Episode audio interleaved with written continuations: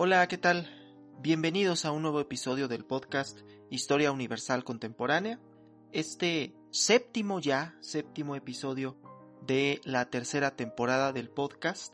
Mi nombre es Raimundo Salcedo y el día de hoy vamos a hablar de un tema que resulta sumamente interesante y que escapa en cierta manera de los temas que se venían planteando, de la temática que venía teniendo esta temporada en relación con la era del imperio, porque claro, sí corresponde históricamente a la era del imperio, pero escapamos un poco del ámbito territorial que habíamos eh, tenido, sobre todo Europa, y nos trasladamos a América. Nos trasladamos concretamente a Latinoamérica y de una manera muy puntual a México. Este episodio que corresponde al porfirismo. Debo decir antes de iniciar que este tema fue materia de una pregunta, de una encuesta a través de la plataforma YouTube y eh, en el cual se propusieron tres temas y pues dos de ellos resultaron empatados. Entonces, bueno, la decisión final fue hacer un episodio para cada uno de los dos temas que quedaron empatados. Esta es la razón por la que este episodio habrá de hablar sobre porfirismo y un episodio posterior habrá de hablar sobre la era final, la caída de los zares, que ambos momentos, ambos eh, procesos históricos corresponden, claro, a la era del imperio. Y bueno, para este episodio de, de esta fecha eh, hemos decidido proseguir con el tema del porfirismo, escapar un poco de Europa y trasladarnos ahora a América y concretamente a México. Y entonces hablaremos ahora sobre el periodo porfirista. Hablemos de historia. Comenzaré con una breve introducción para posteriormente referirme a los aspectos políticos del periodo porfirista posteriormente referirme a algunos de los aspectos sociales que implicaba el porfirismo, para finalizar con una serie de comentarios históricos e historiográficos referentes a la figura de Porfirio Díaz.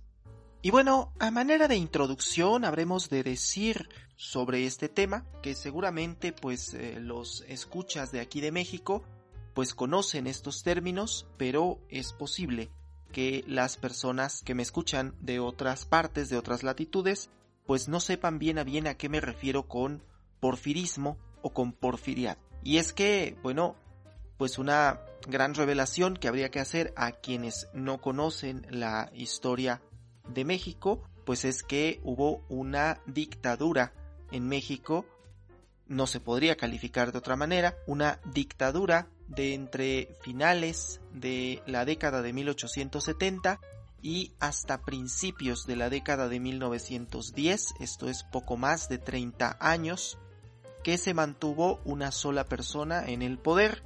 El presidente que más tiempo ha ocupado ese cargo en México es sin duda alguna el general José de la Cruz Porfirio Díaz Mori, que nació el 15 de septiembre de 1830 en Oaxaca, Oaxaca capital, y falleció el 2 de julio de 1915 en París, Francia. Hay que decir, antes de, de iniciar y a manera parte de esta introducción, de decir que este episodio no se va a referir específicamente al proceso de Revolución Mexicana de 1910, porque ya en sí solo la Revolución Mexicana ameritaría un episodio completo e incluso algunos de sus movimientos van a ameritar un episodio completo. Entonces dejaremos un poco fuera del tintero el tema de la Revolución Mexicana, aunque eventualmente, claro, habrá de mencionarse alguno de sus postulados, pero lo que importará para este episodio es particularmente el periodo porfirista. Y entonces, claro, adquiere este nombre de porfirista en función de la persona que ocupó el cargo de presidente de la República entre 1877 y 1911, con por ahí una interrupción, que fue el general don Porfirio Díaz. Y que es difícil encontrar en la historia de México una figura que cause más polémica que la de Porfirio Díaz.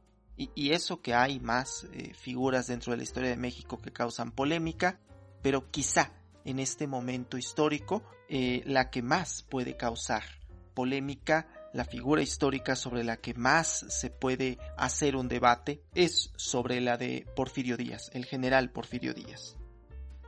Decir antes que nada que, claro, este episodio no está pensado como una biografía de Porfirio Díaz, pero sí habrá que retomar algunos aspectos de quién era eh, don Porfirio Díaz y por qué llegó al poder.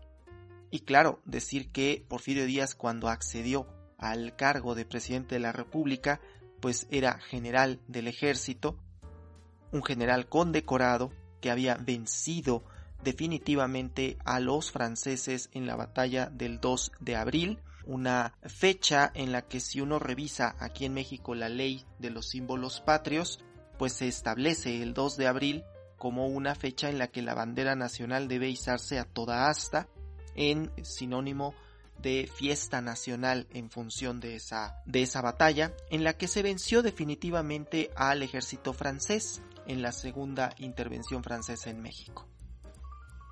Decir claro que esta victoria no hubiese sido posible sin la intervención del general Porfirio Díaz. Y también decir que eh, él es el segundo en una sucesión de dos, hasta la fecha solo dos, presidentes de la República que han provenido del estado de Oaxaca. El primero de ellos es Benito Juárez y el segundo es Porfirio Díaz. También decir, claro, que el periodo de la presidencia de Porfirio Díaz encaja casi con exactitud en lo que Eric Hobsbawm denomina la era del imperio. Y va a jugar un papel toral en esta era del imperio porque claro, la economía mexicana va a ser muy importante en estos periodos para efectos de la construcción de los grandes imperios que están en auge y a los que ya me he referido en el episodio correspondiente a la era del imperio. Pues bien, decir eh, que el periodo porfirista corresponde a un momento histórico en el que convergen algunas de algunos de los regímenes autocráticos de la época, algunos de los últimos regímenes autocráticos y precisamente eh, es por esa razón que este episodio y el episodio que corresponde a, enero relacionado con los últimos zares pues van de la mano porque precisamente el eh, zarato ruso, esta figura de los emperadores rusos, van a empatar históricamente con el porfiriato, al punto incluso que algunas de las eh, corrientes antiporfiristas han llegado a compararlos y no solamente en a posteriori, sino que lo hicieron en el momento del gobierno de Porfirio Díaz. Pues bien, sobre Porfirio Díaz se ha escrito una extensa bibliografía que sería un, un tanto cuanto complejo enumerar, pero decir que hay un estudio muy interesante que efectúa Paul Garner en esta obra llamada Porfirio Díaz del héroe al dictador, una biografía política, Paul Garner analiza durante mucho tiempo la historiografía de Porfirio Díaz, quienes han escrito antes sobre Porfirio Díaz, y se da cuenta que hay tres momentos historiográficos. El primero, que es el porfirismo, que es que corresponde al periodo en el cual él era el presidente de la República y en el que pues prácticamente todo son halagos hacia su figura, hacia su gobierno. Un periodo posterior, un periodo antiporfirista, que es por supuesto originado por la Revolución Mexicana y que nacerá a, a principios de la década de 1910 y no hará más que acrecentarse y replicarse y eh, reformularse durante los años 1920, 30, 40, 50, en fin, hasta por ahí de la década de 1980. No hay una fecha exacta, pero sí podemos decir que hay un pequeño giro hacia la década de 1980. Y es que claro, los gobiernos que siguieron al periodo de Porfirio Díaz, el gobierno resultante de la Revolución Mexicana, que son pues nada más ni nada menos que los gobiernos priistas, en gran medida se consideraban herederos de la revolución. Y al ser herederos de la revolución, pues tenían una cierta consigna antiporfirista que es evidente, al punto que hasta la presidencia de Miguel de la Madrid, que culminó en 1988, todos los presidentes de México se consideraban herederos de la revolución. Todavía podríamos hacer esta misma acotación respecto de Carlos Salinas de Gortari, que fue presidente entre el 88 y el 94, pero ya a partir de ahí empieza a haber un cierto dejo de neoporfirismo. Este tercer momento que es el neoporfirismo que se da desde mediados finales de los años 80, en el cual se busca en cierta manera reivindicar a la figura de Porfirio Díaz y considerar un poco más crítica la postura que se ha asumido respecto del gobierno porfirista. Y es que es innegable la cantidad de eh, logros económicos que se tuvieron en el periodo porfirista. Es innegable la construcción de más de 20.000 kilómetros de vías férreas en México, que como ya lo he mencionado en episodios anteriores, es que el ferrocarril era algo completamente necesario y que había detonado en los países europeos una gran cantidad de desarrollo económico, por un lado, pero también una gran cantidad de defensas para efectos de una posible guerra. Había sido el motor de las guerras que se habían eh, librado en Europa, la guerra franco-prusiana, por ejemplo, y en México había poco, realmente muy poco eh, desarrollo del ferrocarril, y es en el periodo porfirista que se construye, se plaga el país de vías férreas. Eso es completamente innegable. También es innegable la pacificación del país hacia finales de la década de 1870, principios de la de 1880, lo que permite atraer una enorme inversión extranjera en México y esta inversión extranjera propicia un movimiento económico sin precedentes en México. Esto es, que por primera vez en mucho tiempo México tenía estabilidad política y social que le permitían atraer su inversión extranjera, obtener inversión extranjera para evidentemente generar mayores recursos. Al punto que, claro, la infraestructura que se hace en el gobierno de Porfirio Díaz es vastísima. La construcción de oficinas públicas, de edificios para oficinas públicas e, en la Ciudad de México es impresionante, edificios que a la fecha son funcionales, e, el caso del Museo Nacional de Arte que se encuentra en el centro de la Ciudad de México, pues es clara muestra de ello, porque claro, hoy se utiliza como museo, pero fue pensado como eh, sede de la Secretaría de Comunicaciones. Y esta sede de la Secretaría de Comunicaciones sería todavía funcional hoy en día. Se decidió establecer como museo para crearle unas nuevas oficinas, pero a la fecha ese edificio sería todavía muy funcional como edificio público. Lo mismo sucede con la construcción de puentes, túneles, reitero, las vías férreas, los eh, puertos, la instalación de eh, infraestructura es impresionante en el gobierno de Porfirio Díaz. Eso es innegable. También, y hay que decirlo, también es innegable la enorme disparidad social que existía en esos momentos. Porque claro, eh, México, y lo señala el propio Porfirio Díaz, México tenía una clase alta, muy acomodada, y una clase baja con nada de recursos. Esto es considera Porfirio Díaz que había una completa disparidad. El propio Porfirio Díaz así se lo dijo al periodista norteamericano James Krillman en aquella entrevista que hizo en 1908. Así se lo dijo Porfirio Díaz. Y es claro, hay una enorme disparidad social, además de que hay en el gobierno de Porfirio Díaz una suerte de consigna de favoritismo hacia los empresarios extranjeros es evidente que eh, los empresarios extranjeros están por encima de los empresarios nacionales para efectos de conseguir concesiones de las minas, de las haciendas, etc.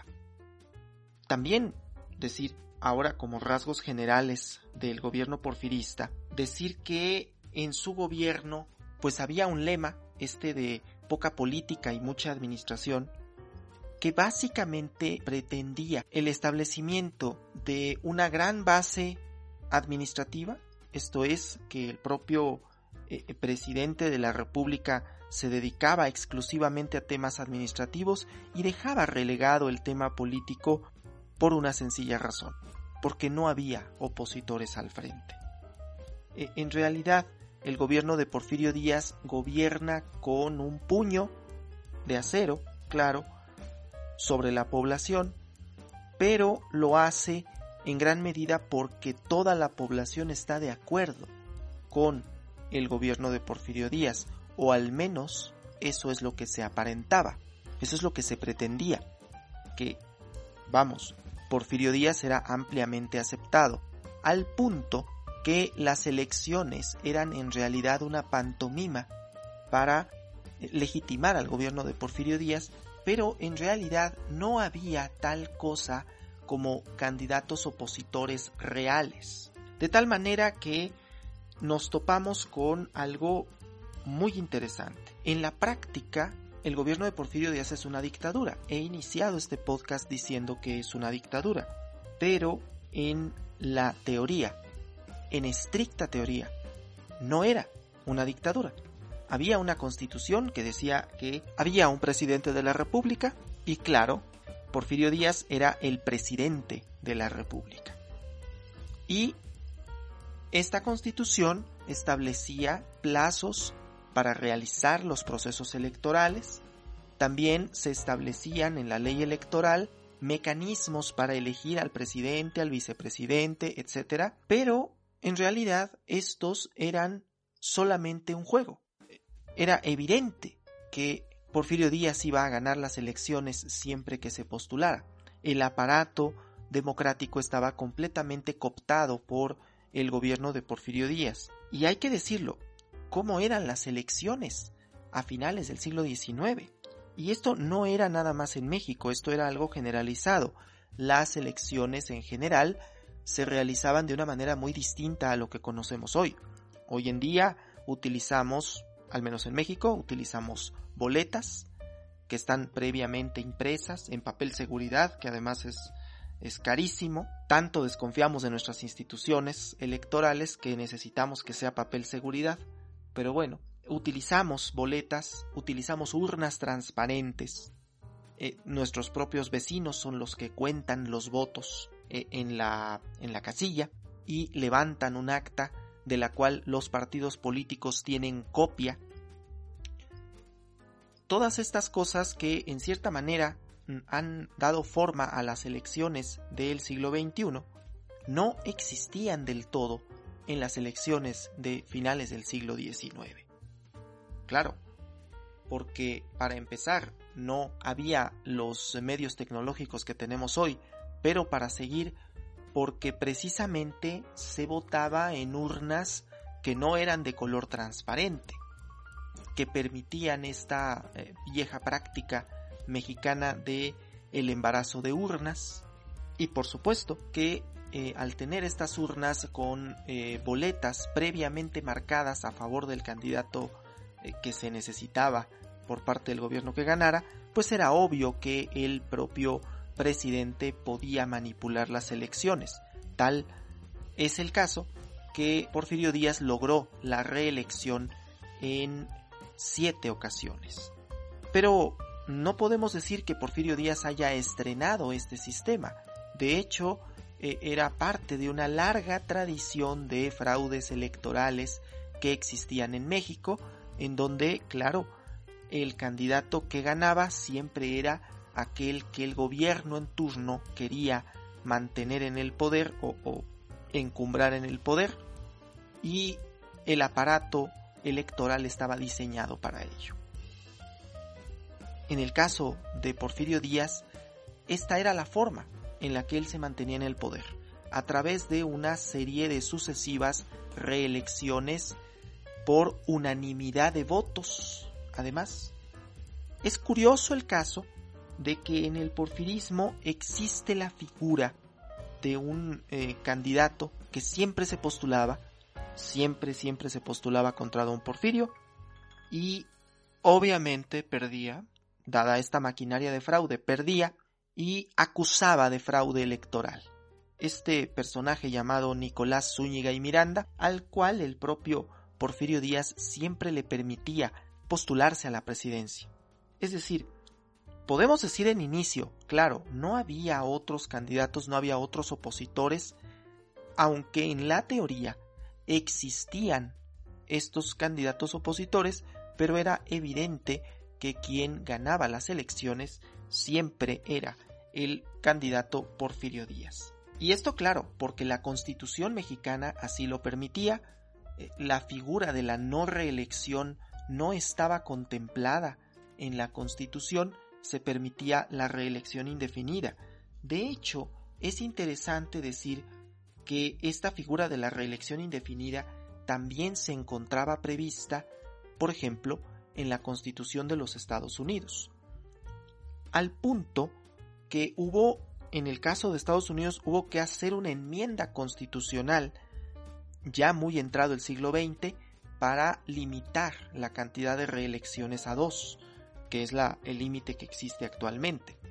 Pero en el caso mexicano, pues era concorde con todas las constituciones de todos los países que establecían eh, la reelección indefinida, que no ponían límite a la reelección. Pues bien, hecho este panorama general de lo que era el gobierno porfirista, vamos a proceder a hablar un poco de las fisuras internas que tenía el gobierno de Porfirio Díaz, y es que no todo es miel sobre hojuelas en el gobierno porfirista. Hay una razón por la que la Revolución Mexicana logró triunfar en un primer momento.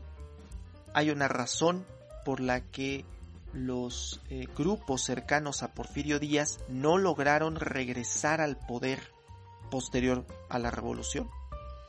Y esa razón es que había una enorme cantidad de fisuras dentro del porfirismo. Como ya lo dije, Porfirio Díaz nació el 15 de septiembre de 1830 y eso significaba que en el año 1900 Porfirio Díaz tenía ya 70 años de edad.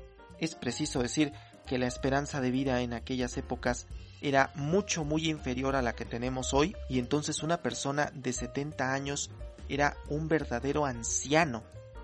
Eh, con el debido respeto, claro, para las personas de la tercera edad, pero era un verdadero anciano, era considerado una persona que ya había excedido completamente los límites de la esperanza de vida posible.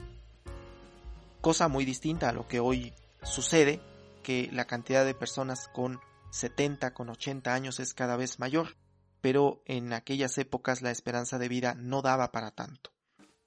Entonces, claro, la generación que había llegado con Porfirio Díaz al poder en 1877, pues había envejecido en el poder en esos años, en esos poco más de 20 años que habían pasado. Y hacia el inicio del siglo XX, los albores del siglo XX, pues era cada vez más evidente que Porfirio Díaz estaba cerca del final de su gobierno estaba cada vez más cerca del final de su gobierno. En este contexto es preciso decir que había dos grupos dentro del porfirismo. Un grupo al que vamos a denominar los científicos, así se les conoce, así se les conocía en aquella época, que no era otra cosa que un grupo de tecnócratas, personas eh, preparadas en universidades extranjeras, que consideraban, y que podríamos considerar, que tenían las soluciones a los problemas económicos, políticos y sociales del país por haber estudiado en universidades extranjeras. De ahí el nombre, científicos. El líder de estos científicos pues no era otro que un sujeto llamado José Ives Limantur. Por otro lado, pues tenemos a el otro grupo, los militares, Don Porfirio Díaz no podría haber llegado a la presidencia de la República sin un amplio apoyo militar. No podría haberse encumbrado ni reelecto sin el apoyo de las Fuerzas Armadas. Pues decir, claro, que el grupo militar encabezado por Bernardo Reyes, era el ala dura de don Porfirio. Habían luchado con él, habían estado en las batallas en las que se había perdido y en las que se había ganado. En cierta manera podían ellos considerar que se merecían ese lugar en el poder por haber defendido a la patria en la invasión francesa, en la intervención francesa. Es decir, estos dos grupos estaban equilibrados por una y solo una figura, que era claro, la de Porfirio Díaz. Porque en realidad estos dos grupos estaban enemistados. Vamos, estaban en el mismo barco, pero no eran exactamente amigos. Bernardo Reyes y José Ives Limantur son los dos grandes suspirantes a suceder a Porfirio Díaz. Porque claro, Porfirio Díaz eventualmente va a dejar la presidencia. Uno de los problemas que, a los que se enfrenta toda dictadura, no solo la dictadura porfirista, sino toda dictadura, es la sucesión del dictador. ¿Quién habrá de quedar como sucesor? Y claro, en el caso de Porfirio Díaz, pues esta es una gran pregunta. Porque claro, eh, el andamiaje electoral está dado para que pueda hacerse un fraude, para que pueda establecerse a una persona en la presidencia. Pero, ¿quién será el elegido? Y claro, tenemos dos posturas. Los científicos sabrían, claro, manejar al país de una forma cuasi democrática, por así llamarlo. Tendrían las soluciones económicas, tendrían las soluciones sociales.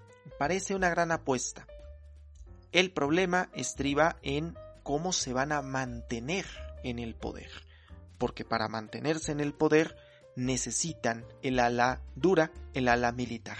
Y claro, los reyistas difícilmente tendrán esas soluciones tan necesarias, tendrán manera de continuar gobernando de una manera que favorezca, ya no digamos al país, pero sí a los intereses que están detrás del presidente pero van a tener el poder de mantenerse en el gobierno.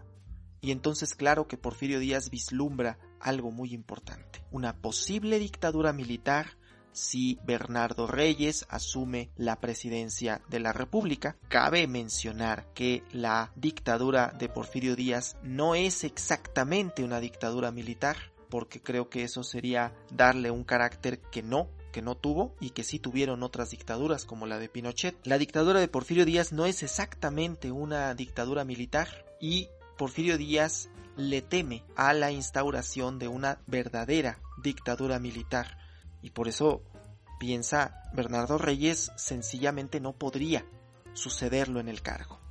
¿Quién sí podría sucederlo en el cargo? Pues José Ives Limantur. La solución que encuentra Porfirio Díaz a esta problemática a esta que François Javier Guerra denomina la mayor problemática del gobierno porfirista, y con justa razón, la solución que encuentra Porfirio Díaz a esta gran problemática es una, poner a Limantur como presidente y a Reyes como vicepresidente.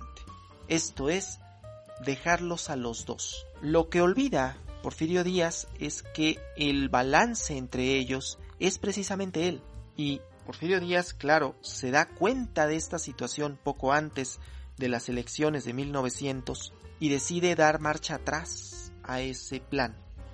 Lo intenta nuevamente, lo posterga y lo intenta nuevamente en las elecciones de 1904, pero finalmente decide que no, decide no poner en marcha este plan. Y claro, como lo dirá François Javier Guerra, se opta por un segundo tipo de sucesión, una segunda clase de sucesión que sería, bueno, que Porfirio Díaz se muriera en el cargo de presidente de la República. Curiosamente, uno de los grandes lugares comunes a los que se llega cuando se analiza la figura de Porfirio Díaz es esta, y es que Porfirio Díaz cometió el gran error de no morirse siendo presidente de la República.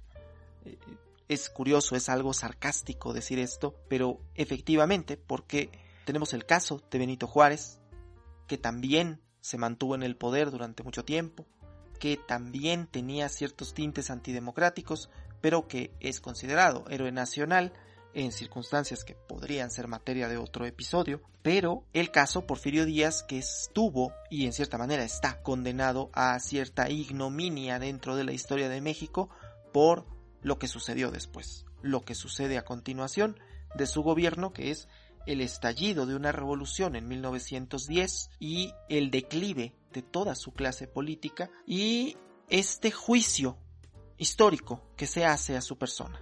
Aquí vale la pena detenernos un momento, porque la historia no es un tribunal y no tendría por qué juzgar para eso hay otros, otras disciplinas. No se trata de juzgar los hechos históricos, pero sí hay que decirlo, que la percepción general de la población respecto de Porfirio Díaz ha sido muy mala posterior a la revolución y que en este último periodo, el periodo neoporfirista, ha generado debates. Porque claro, existen personas que consideran que Porfirio Díaz es o fue el mejor presidente de México y por otro lado existen personas que consideran que fue el peor presidente de México. Habría que apartarse de estas ideas porque ni lo uno ni lo otro. Todo lo que se pueda oír respecto de Porfirio Díaz, aquellas cosas, aquellas leyendas que se dicen acerca de Porfirio Díaz, yo, como se lo digo en su momento a mis alumnos, hay que creer ambas versiones, lo bueno y lo malo que se diga de Porfirio Díaz, por lo general, es cierto. El tema es que hay que contextualizarlo y verlo desde un panorama general. Pues bien, durante el periodo porfirista hay una gran cantidad de bibliografía que alaba la gestión de Porfirio Díaz. Es evidente, no solo en la prensa nacional, sino en la prensa extranjera, se elogia la imagen de Porfirio Díaz. Con una excepción muy interesante, que claro es el periodismo de los hermanos Flores Magón. Los hermanos Flores Magón no tienen reparo en tachar de antidemocrático a Porfirio Díaz y de compararlo con el zar Nicolás II. En palabras de Flores Magón, Cosa extraña y sin embargo explicable es que pensamos más en Rusia que en nosotros. Del tirano moscovita habla la prensa con verdad e independencia, pero no así del opresor de México, que, más tartufo y malvado, tiene el cuidado de subvencionar en todo el mundo periódicos que lo adulen. Con esta notable excepción, toda la historiografía, todo lo que se escribió respecto de Porfirio Díaz previo al estallido de la Revolución, resulta ser una cantidad enorme de elogios hacia la figura de Porfirio Díaz incluyendo esta obra que es muy interesante, La sucesión presidencial en 1910 de Francisco y Madero. Y claro, se habla ahora de Madero como el apóstol de la democracia, pero no debe olvidársenos que al inicio de su movimiento Madero consideraba que podía llevar o llegar al gobierno a través de mecanismos democráticos, a través de las propias elecciones. Esto es, que la percepción que había en ese momento no era de que se tratase de un fraude plenamente maquinado, aunque en la práctica lo fuera. Y claro que el propio Madero elogia muchas de las políticas públicas de Porfirio Díaz. No podemos decir, si nosotros leemos la sucesión presidencial en 1910, no podemos decir que Madero no elogiara el gobierno porfirista. Pero el estallido de la revolución va a generar que surja una corriente absolutamente contraria a Porfirio Díaz. Y es que pocos veían en realidad las fisuras. Dice eh, Felipe Ávila en el estudio introductorio del libro de James Krillman que hacia 1910, cuando fueron los festejos del centenario de la independencia de México, pues todo parecía en calma realmente parecía que el gobierno porfirista había logrado sortear ese pequeño esa pequeña problemática electoral que se había dado en julio de ese año y era poco evidente el desmoronamiento que tendría y pocos habrían podido pronosticar el desmoronamiento del gobierno de Porfirio Díaz en los meses posteriores. Porque claro, además el estallido de la Revolución Mexicana en 1910 es, eh, no es precisamente uniforme. Será hasta enero de 1911, cuando Madero se pone al frente de la revolución y la cosa va en serio, que podemos decir que la revolución da pasos mucho más cercanos a eh, tomar el poder. Y bueno, será materia de un estudio posterior en este podcast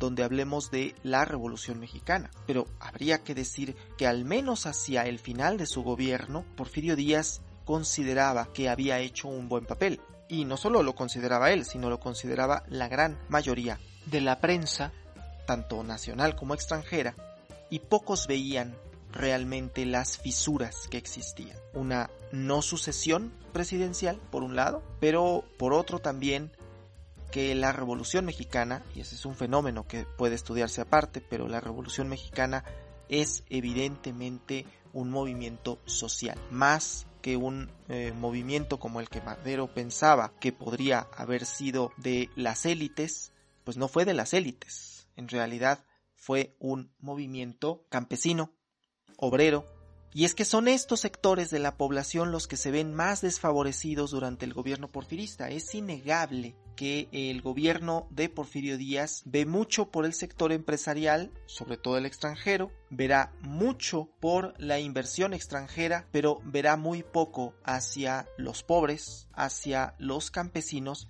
e incluso precisamente por eso serán estas una de unas de las grandes demandas de la Revolución Mexicana, tierra y libertad, por ejemplo, en el caso de Zapata. Las eh, grandes peticiones sociales que se hacían no eran por generación espontánea, no habían aparecido nada más de la nada, sino de un sistemático gobierno que había eh, anulado todas estas demandas sociales a finales del siglo XIX. La figura de Porfirio Díaz, por supuesto, que da mucho de qué hablar como ya lo dije, hay una multitud enorme de historias, de libros, de novelas que han surgido en función de la figura de Porfirio Díaz. Como comentario historiográfico, aunque se ha mencionado mucho de la historiografía porfiriana aquí, pero como comentario historiográfico habría que decir que hay una obra extensísima del gobierno de Porfirio Díaz en dos tomos, y publicada por el Fondo de Cultura Económica aquí en México, que permite en gran medida que sea una obra realmente económica de conseguir. Se llama México del antiguo régimen a la revolución de François Javier Guerra, un historiador francés que en la Sorbona hizo un estudio muy completo de la figura del gobierno de Porfirio Díaz como él lo dice tal cual, del antiguo régimen a la revolución, como algunas instituciones que todavía parecían ser feudales, de tipo feudal, porque él habla de antiguo régimen en la noción francesa que se tiene del antiguo régimen, que es el feudalismo, hasta la revolución eh, mexicana, un salto enorme que se da entre estos dos momentos y que claro, el puente de todo ello es el porfirismo. Esta obra en dos tomos, reitero, publicada, editada por el Fondo de Cultura Económica y que fue escrita ya a finales de los años 80 en este periodo ya en cierta manera neoporfirista que lo que busca en cierta manera es generar un balance mayor hacia la figura de Porfirio Díaz. Porque claro, eh, obras como la entrevista entre Krillman y Díaz, esa entrevista que también es muy interesante, la entrevista Krillman Díaz de 1908, que originó eh, la escritura de dos textos, dos libros de James Krillman, uno, eh, el más extenso de ellos, que es Díaz Jerarca de México, y que ese lo edita la Universidad Nacional Autónoma de México, lo tiene eh, en edición digital con un estudio introductorio de Felipe Ávila Espinosa. Este texto contiene todo lo que Porfirio Díaz veía de, su gobierno. Y es aquí donde hace algunas de las grandes declaraciones que van a pasar eh, a los libros de texto. Es que Porfirio Díaz acepta que no es democrático. Es que aquí Porfirio Díaz acepta y lo dice tal cual. Éramos duros, incluso hasta la crueldad. Pero esto era necesario para pacificar al país. E, estas eh, declaraciones, estas fuertes declaraciones de Porfirio Díaz nos dejan en claro que no era que él fuera ajeno a la situación que se había dado, a la situación de violencia para obligar a que existiera una pacificación, la llamada Pax Porfiriana. Y reitero, es, todas estas declaraciones las encontraremos en la entrevista Krillman Díaz, pero particularmente en aquel libro Díaz Jerarca de México, que, eh, reitero, está editado por la Universidad Nacional y se encuentra en línea, además. Por otro lado, está el texto de Paul Garner, Porfirio Díaz, del héroe al dictador, una biografía política. Este texto donde eh, Paul Garner hace recuento de los tres momentos historiográficos de Porfirio Díaz y habla un poco de cómo se da su caída, la caída de su régimen. Hay muchos más, pero estos son, digamos que, los principales textos sobre el porfirismo. Es evidente que cuando hablamos de porfirismo no se puede desligar del tema de la Revolución Mexicana y por lo tanto, claro, algunas partes de eh, este otro texto Breve Historia de la Revolución Mexicana de Felipe Ávila y Pedro Salmerón, editado por Crítica, pueden servir también para comprender un poco el contexto del porfiriato. Y es que reitero, tiene grandes logros eh, económicos, en materia económica es evidente los logros, sobre todo en materia macroeconómica, pero también hay una gran desigualdad social, pero también hay una gran persecución política a cualquier opositor. Y claro, es que el gobierno de Porfirio Díaz es un claro reflejo del momento histórico que se estaba viviendo a nivel global, porque el propio Porfirio Díaz se muestra en muchas ocasiones como el, el, mejor gobernante del momento. El propio presidente de los Estados Unidos así lo, lo mencionaba, que era el mejor gobernante que había en América. Y esto, claro, en función de eh, que el propio Porfirio Díaz seguía los estándares que se daban a nivel mundial y no era ajeno a ellos. Sí, es digamos que uno de los productos mejor acabados de la era del imperio, en donde claro, la economía mexicana sirve como una parte, en cierta manera, todavía colonial, ¿sí? aunque no de nombre, pero en, cierta manera todavía colonial, a los grandes imperios que se encuentran en el centro, esta eh, parte de los grandes imperios que habrán de tener su declive hacia eh, principios del siglo XX con el estallido de la Primera Guerra Mundial. Habría acaso que preguntarse si el gobierno de Porfirio Díaz hubiese sobrevivido a la revolución, si la revolución no hubiese estallado, ¿qué papel habría tenido este gobierno en el estallido de la Primera Guerra Mundial? Y lamentablemente es una pregunta contrafactual que no tiene una respuesta fácil, porque claro, en 1910 estalló una revolución y no hubo un papel preponderante del gobierno mexicano que se encontraba en una plena crisis y tiene su propio drama en la década de 1910, que es en cierta manera ajeno al drama de la Primera Guerra Mundial, que se dan además eh, en tiempos muy concretos, muy exactos, al punto que al finalizar la Primera Guerra Mundial también se encuentra finalizando la Revolución Mexicana. Bien, esto ha sido todo por ahora. El próximo episodio habrá, de ser un especial eh, de Navidad que habrá de estrenarse el día 23 de diciembre de este año. Y será el último episodio del año. Debo decir que ese será el único episodio en el que se toque algo relacionado con las guerras mundiales en esta temporada, debido a pues ciertas eh, ajustes que se han hecho en esta temporada. No olvides seguirme en mis redes sociales, Twitter, Facebook, Instagram también en TikTok. Y si te encuentras viendo este video a través de YouTube, no olvides suscribirte, darle like al video y compartir el contenido. Y bueno, reitero, esto ha sido todo por ahora. Muchas gracias y hasta la próxima.